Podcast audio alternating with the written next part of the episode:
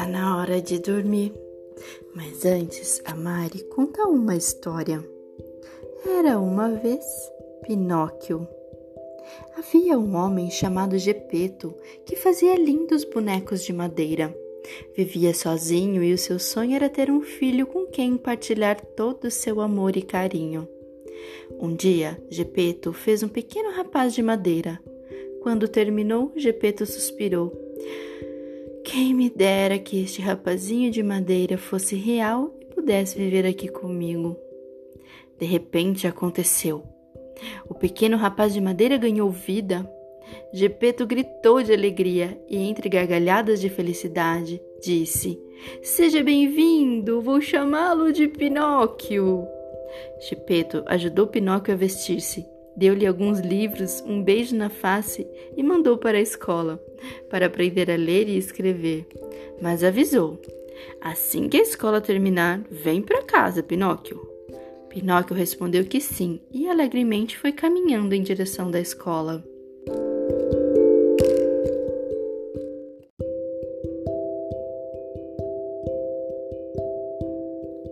Pinóquio assim fez e ficou à espera de que as moedas de ouro se transformassem numa árvore de dinheiro.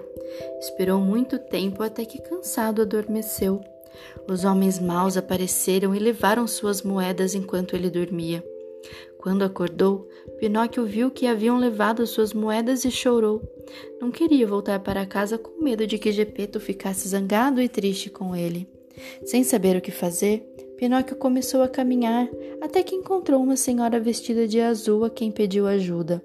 O que ele não sabia é que esta senhora era uma fada.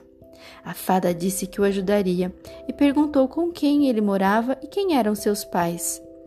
Ao que Pinóquio respondeu: Não tenho casa nem ninguém com quem morar. A fada azul percebeu que Pinóquio mentia e seu nariz começou a crescer.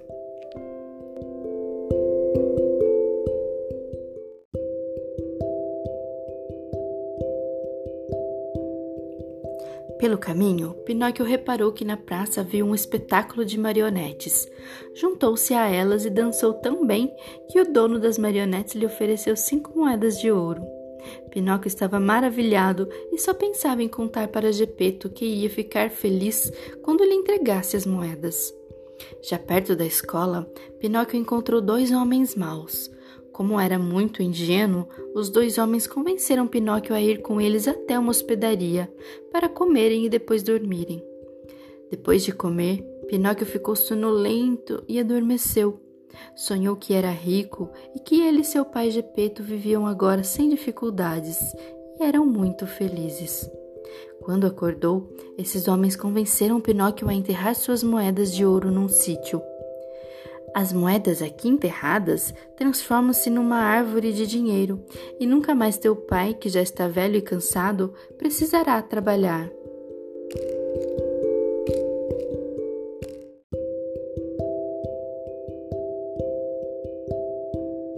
A fada azul respondeu-lhe: Volte para casa junto de seu pai. Seja um menino bem comportado e não mintas mais. Pinóquio prometeu que assim que faria, e o seu nariz voltou ao normal. De volta a casa, Pinóquio parou num parque de diversões e seu nariz começou a crescer outra vez. No parque, disseram-lhe que poderia comer todos os gelados que quisesse. O que não lhe disseram é que os gelados iriam transformá-lo num burro. Pinóquio comeu até não poder mais e assim se transformou num burro. Foi vendido ao circo. No circo, foi obrigado a trabalhar duramente e foi tão maltratado que pouco tempo depois nem conseguia andar. Como já não servia para trabalhar no circo, o dono mandou que o atirassem ao mar. Assim que caiu no mar, transformou-se novamente num rapaz de madeira.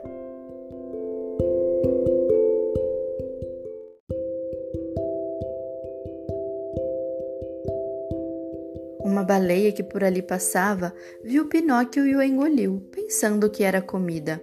Dentro da baleia, qual não foi sua surpresa, Pinóquio encontrou Gepeto. Este tinha ido procurá-lo e acabou indo parar dentro da barriga da baleia.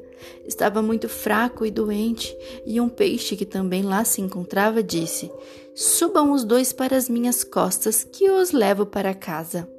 Assim fizeram, e quando chegaram à casa, Pinóquio tomou muito bem conta de Gepeto até ele ficar bom. A fada azul apareceu outra vez e, ao ver que Pinóquio tinha sido tão bom com o Gepeto, disse: Como agora é um bom menino, vou te transformar num rapaz de verdade. E assim foi. Gepeto tinha finalmente o filho que tanto desejava, e os dois foram felizes para sempre. Que sono. Vamos dormir? Boa noite.